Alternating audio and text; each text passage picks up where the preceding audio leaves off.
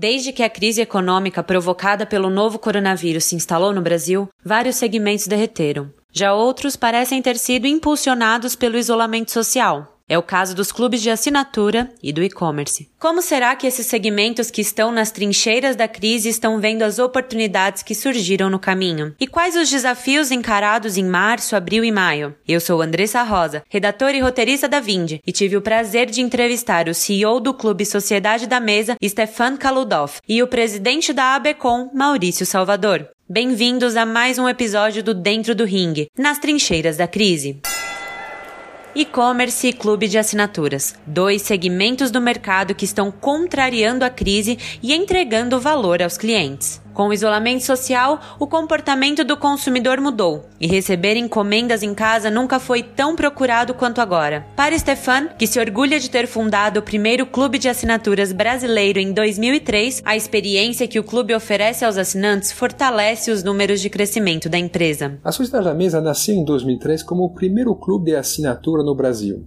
Então vocês podem entrar no nosso site, fazer o seu cadastro e começar a receber um vinho ou vários vinhos numa caixa na porta da sua casa mensalmente ou trimestralmente. São caixas de duas, quatro ou seis garrafas e a gente tem quatro categorias da primeira seleção mensal, que é uma garrafa a 65 reais, e vai até o nosso plano premium Magna com garrafas acima de 450 reais. Além disso, a gente manda para os nossos associados uma revista mensal com conteúdo sobre vinho, gastronomia, para conhecer mais sobre a matéria do vinho, dos vinhedos, ou descobrir qualquer coisa que tenha uma relação com essa bebida divina. E por último, nós temos também uma loja online que nós abrimos em 2019, principalmente para os apaixonados dos vinhos que não querem começar com uma assinatura, mas que querem tomar um vinho da nossa adega porque eles sabem que esses vinhos são exclusivos, até porque o nosso trabalho consiste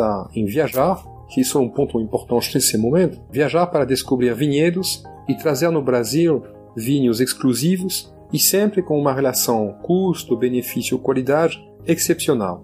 Então, isso é a, a, nossa missão para resumir. O que mais me impressiona na Sociedade da Mesa é que a fala do Stefan reforça o que nós acreditamos aqui na Vinde. Um clube de assinaturas não vende produtos e serviços, um clube de assinaturas vende experiências. E é exatamente esse o core desse clube. Eles não vendem vinhos, eles vendem viagens sensoriais para quem é amante da bebida. Além disso, nós também podemos analisar aqui a importância de atender diferentes públicos, tanto no e-commerce quanto no clube. A Sociedade da Mesa tem uma solução ideal para cada tipo de cliente, e isso certamente faz toda a diferença. Agora, a pergunta que fica é: como a Sociedade da Mesa está se mantendo nas trincheiras da crise? Antes da crise, quando a gente começou a trabalhar sobre o cenário 2020, a gente estava imaginando fazer crescer o clube e a loja e ter pelo menos 3% do faturamento através da loja online. No decorrer do mês de abril, com o efeito do coronavírus, sentimos imediatamente uma mudança do comportamento. O clube continuou relativamente estáveis, mesmo se a gente começou a ver, principalmente no final de março, o aumento do número de baixas do churn, né? alguns associados que estavam cancelando a assinatura, suspendendo a assinatura devido a problemas econômicos principalmente, mas em abril isso se estabilizou porque acho que a maioria das pessoas já estava enxergando um, um certo futuro mais, eu diria, mais estável de certa forma, e mesmo se nós tivemos uh, o número de baixas que a gente tem mensalmente, o churn caiu em abril e nós vimos em abril um comportamento muito interessante dos nossos associados que voltaram a se associar, reativaram a assinatura, porque nesse cenário novo, evidentemente as pessoas preferem ficar em casa, ou mesmo se elas não ficam em casa, receber na porta da sua casa uma mercadoria e sabendo, evidentemente, que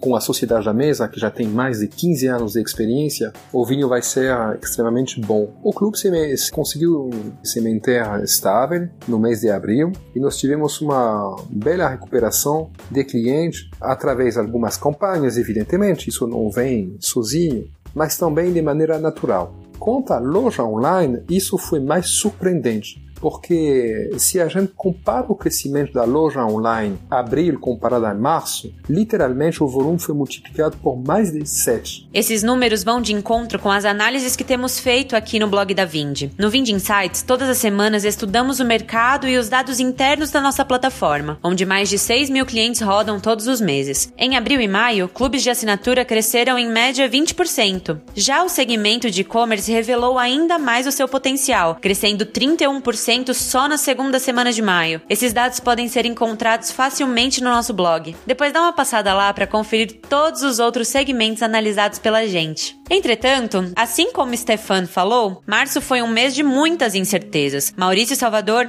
presidente da Becom, também percebeu isso. A primeira semana pós-confinamento foi uma semana de queda no e-commerce por dois motivos. Primeiro, porque as primeiras semanas de março foram semanas de muitas ofertas no e-commerce, por conta da Semana do Consumidor. Então, muitas lojas virtuais fizeram ofertas de frete grátis, de descontos, e o volume naturalmente caiu mais no final de março. E o segundo motivo, em função do consumidor realmente estar um pouco mais assustado, né, correndo para trabalhar de home office, com a questão do confinamento, a preocupação né, do que viria pelo futuro. Mas, né, da segunda semana em diante de confinamento, houve uma grata surpresa para o e-commerce. O e-commerce começou a crescer e continua até o momento. Algumas categorias eram óbvias que iriam crescer, como, por exemplo, supermercados e farmácias. Mas tiveram categorias que nos surpreenderam também. Categoria materiais esportivos cresceu 211% na segunda semana de confinamento, né, em faturamento de vendas online. Isso em função porque as pessoas foram para casa, né, ficaram confinadas e começaram a comprar equipamentos para fazerem suas atividades físicas de dentro de casa. O mesmo aconteceu com a categoria informática. Né? As pessoas em home office tiveram que comprar equipamento de informática, webcams, mouses e até notebooks. Mas uma categoria que nos surpreendeu bastante foi a categoria brinquedos. Essa categoria teve um aumento de 434% na segunda semana do confinamento. Né? Muitas crianças em casa, sem aula, né, tiveram que ficar em casa e os pais tendo que trabalhar, né, tiveram que, que, arrumar algum jeito de distrair essas crianças. Então, eles correram para a internet para comprar brinquedos para essas crianças. Outra surpresa boa foi que na área de, de venda de serviços online, as chamadas, os apps de delivery também tiveram um aumento bem significativo nessas primeiras semanas de confinamento e também a venda em sites de restaurantes. Né? Então, apesar dos restaurantes estarem fechados, as vendas online no seu site aumentaram significativamente nesse período de confinamento. Então, os restaurantes que estavam preparados para o digital né, que tinham aí uma opção de delivery, que não dependiam né, dos apps de delivery, que já tinham no seu próprio site, conseguiram manter os seus clientes ainda comprando pela internet. Então tiveram categorias também que acabaram sendo beneficiadas pelo e-commerce porque as lojas físicas fecharam. Por exemplo, eletrodomésticos e eletrônicos foram categorias que também tiveram um crescimento bem significativo, de acordo com o relatório. O relatório está disponível no site da Abecom, abecom com dois. E né, como, por exemplo, eletrodomésticos queimou a geladeira, queimou o fogão, né? Queimou o liquidificador, queimou o micro-ondas. A pessoa não tem outra opção senão comprar pela internet, né? A loja do shopping está fechada, a loja da esquina está fechada, então é, essas categorias acabaram tendo um, um acréscimo em função disso. Já eram categorias muito fortes no e-commerce, eletrodomésticos é a primeira categoria em faturamento, né? E continuaram crescendo fortemente em função disso, das lojas físicas estarem fechadas. Outra categoria também que surpreendeu no e-commerce nesse período foi moda. Moda tem um crescimento acumulado nesse período de pandemia de mais de 60%. Então as pessoas continuam comprando roupas pela internet. Moda era uma, a terceira categoria mais vendida no e-commerce antes da, da pandemia, né? E durante a pandemia teve esse crescimento ainda de 60%. Mas será que o consumidor está comprando mais pela internet só por falta de opção ou porque o comportamento está realmente mudando? Se a gente pode dizer que vai ter um legado bom para o e-commerce, toda essa confusão da pandemia, do confinamento, vai deixar um legado bom para o e-commerce, para o mundo digital, que são novos consumidores e novas lojas virtuais. Então a Becom ela estima que um milhão de brasileiros fizeram uma compra na internet nessas últimas cinco semanas pela primeira vez. Né? Isso em função de não terem outra opção, né, em função de terem que comprar os seus produtos, os seus serviços e não terem outra opção. Esse um milhão é só de produtos, né, de serviços, o volume é ainda maior, o volume de, de novos consumidores na compra de serviços é de 4 milhões. 4 milhões de pessoas usaram pela primeira vez um app de delivery ou né, pediram um delivery de restaurante, alguma coisa relacionada a serviços online. Esse número imenso né, de novos consumidores que vieram para o e-commerce vai ficar mesmo passada a pandemia, né? São pessoas que ficaram fidelizadas pelo canal, né, que tiveram boas experiências né, e vão continuar comprando, né, mesmo passado esse período de confinamento. E o mesmo acontece do lado das empresas. Então, né, cerca de 80 mil lojas virtuais novas surgiram aí na, na internet brasileira nas últimas cinco semanas. Então foi uma verdadeira corrida para montar um negócio online em poucos dias, porque simplesmente esses empresários né, tiveram sua loja física fechada e foram buscar um novo canal de vendas. A maioria esmagadora desses 80 mil são microempresas, né, são empresas né, que realmente tinham uma loja um, ou duas né, e precisaram né, montar aí o seu negócio digital para continuar vendendo. Com o e-commerce e os clubes de assinatura crescendo, um dos maiores desafios é na parte final: como entregar esses produtos com qualidade e agilidade. Logística faz parte da experiência encantadora? Com relação ao aumento repentino no número de, de pedidos no, no e-commerce nesse período de pandemia, as lojas virtuais elas tecnicamente estão preparadas para aumentos sazonais grandes no e-commerce. A gente tem duas datas muito importantes no calendário do e-commerce no Brasil, que são Black Friday e Natal. Então, na Black Friday, por exemplo, as lojas chegam a vender em um dia o volume de vendas do mês inteiro. O mesmo acontece para as, transportadoras, né? Elas estão preparadas para aumentos é, em grande volume, mas claro, desde que comunicadas com antecedência, como é o caso da Black Friday. As empresas começam a se preparar né, em setembro para um evento que vai ser em novembro. A pandemia pegou todo mundo de surpresa, mas a adaptação foi rápida. O que aconteceu foi que muitas lojas virtuais, na verdade, em função das transportadoras, tiveram que aumentar o prazo de entrega. Então, algumas empresas estão com prazo de entrega, entrega dobrado. A média de entrega em São Paulo, que era de quatro dias, passou para oito dias. A média no Rio de Janeiro, que era de seis dias, passou para 12 dias. Os Correios estão tendo mais dificuldade que as transportadoras privadas. Então, por exemplo, as entregas do PAC nos Correios chegam a demorar três semanas, em alguns casos até mais mas o SEDEX tem funcionado bem. Então, as lojas virtuais têm atendido bem. O número de reclamações com atraso não aumentou significativamente, proporcional nas vendas. Então, a logística no e-commerce brasileiro tem funcionado bem. Bom, um ponto fundamental agora nesse período, né, como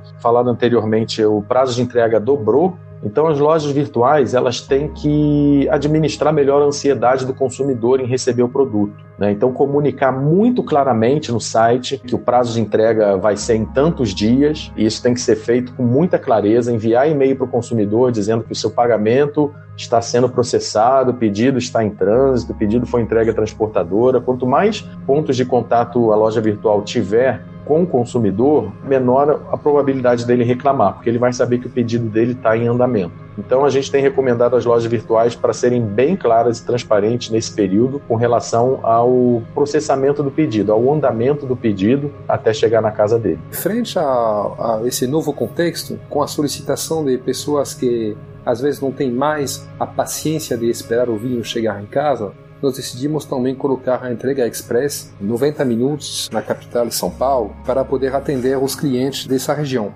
Isso foi, de certa forma, uma mudança que eu acho que muitos players no mercado viram no sentido que tinha muitas coisas que estavam embutidas no pipeline a ser desenvolvido, no backlog, e a gente deu uma acelerada e todo mundo deu uma acelerada para se adequar à nossa nova realidade. Nós conseguimos, de maneira geral, crescer. Essa mudança que eh, aconteceu, que mostrou um crescimento, mas eu considero também que todas as melhorias que nós fizemos em termos de user experience na plataforma, principalmente nesses dois últimos meses, foram chaves para conseguir capturar esse crescimento. E aí, tá curtindo esse episódio do Dentro do Ring? Então aproveita para se inscrever agora na nossa newsletter em podcast.vind.com.br. Você receberá todos os casts em primeira mão. Durante a conversa que tivemos, também perguntei ao presidente da Becom sobre a projeção de crescimento do e-commerce. Será que ela se manteve, aumentou ou diminuiu? A projeção de crescimento do e-commerce brasileiro para 2020 era de 18%, que era uma projeção que a Becom tinha feito no início do ano, né, sem considerar, obviamente, essa pandemia. Essa projeção ela ainda não foi refeita, né, estamos ainda aguardando a retomada do confinamento, né, a saída do confinamento, para a gente entender melhor como vai ser a dinâmica do varejo, para a gente né, entender melhor como vai ser o comportamento do consumidor. Mas se tivéssemos que parar hoje, né, fazer um corte até hoje do crescimento do e-commerce no ano, esse crescimento foi bem maior do que 18%. Esse crescimento já ultrapassa a casa dos 30%. Agora, óbvio que voltando no segundo semestre, a expectativa né, de volta ao consumidor deve ter aí a massa salarial deve se reduzir e a confiança do consumidor cai, o desemprego aumenta, e isso é muito ruim para a economia toda e também para o e-commerce. Mas o que a gente aprendeu em outras crises passadas, né, nesses 25 anos de e-commerce no Brasil, o que a gente aprendeu é que em todas as crises o e-commerce sempre cresceu. O, consumidor, né, ele tem uma percepção de que comprar online é sempre mais barato, né, de que ele acha mais ofertas. Então ele corre para a internet, né, onde essa é a percepção dele, né, comprar na internet é mais barata. Então em épocas de crise que ele tem que economizar cada centavo, a internet acaba sendo um ótimo canal. Com essa enxurrada de novos consumidores e novas empresas que vieram para o e-commerce agora no período de pandemia, a gente acredita que o setor ele vai continuar crescendo aí mesmo nesse período de recessão. E para encerrar esse episódio nas trincheiras do Dentro do Ringue, eu perguntei para o Maurício e para o Stefan quais são as dicas e recomendações para quem está ouvindo o cast. A associação ela tem dois pilares, um que é o de capacitação e o outro que é de políticas públicas. Então a gente tem agido muito forte nesse pilar de capacitação, a gente tem feito muitos eventos com outras entidades do setor, com entidades de moda, com entidades de mercados segmentados, né, pet shop, farmácias, é, supermercados, borracharias, é, restaurantes. Então a gente tem feito muitos eventos em parceria para ajudar essas empresas né, a usarem o digital para continuar vendendo. E a ABCom disponibiliza também cursos gratuitos no seu site. Então tem lá no abcom.org, né, a gente tem cursos gratuitos né, para as pessoas que tiverem interesse aí em aprender mais sobre o digital. E do lado de políticas públicas, a gente tem participado de reuniões também junto com outras entidades setoriais, junto ao governo, junto ao Ministério da Economia, tem feito aí um trabalho muito forte né, de tentar apagar esse incêndio, né, de tentar reduzir os impactos né, da recessão. Então a Becom tem participado desses encontros semanais e a gente também atuou forte no início, porque tiveram algumas prefeituras e alguns estados, alguns governadores que chegaram a impedir a circulação de caminhões de entrega.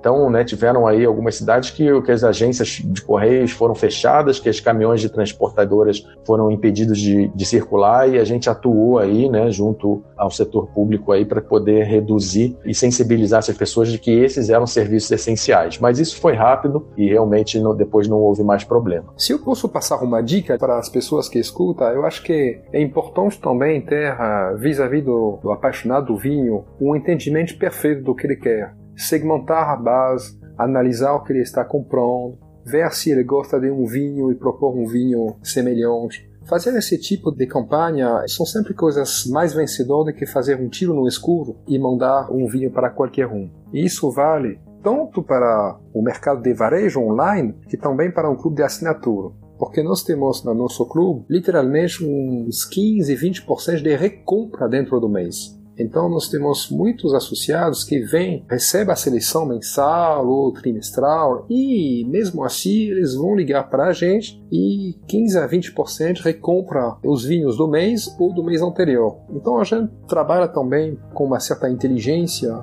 o comportamento dos associados para propor um vinho que realmente vai atender em função de uma características de perfil. Com todos esses dados, informações de mercado e dicas dos nossos especialistas convidados, o recado é claro. Empresas que são digitais e que usam modelos recorrentes como clubes de assinatura sofrem menos em crises e ainda têm oportunidade de crescer. Então fica aqui a provocação. A sua empresa está preparada para a transformação digital depois que a crise passar?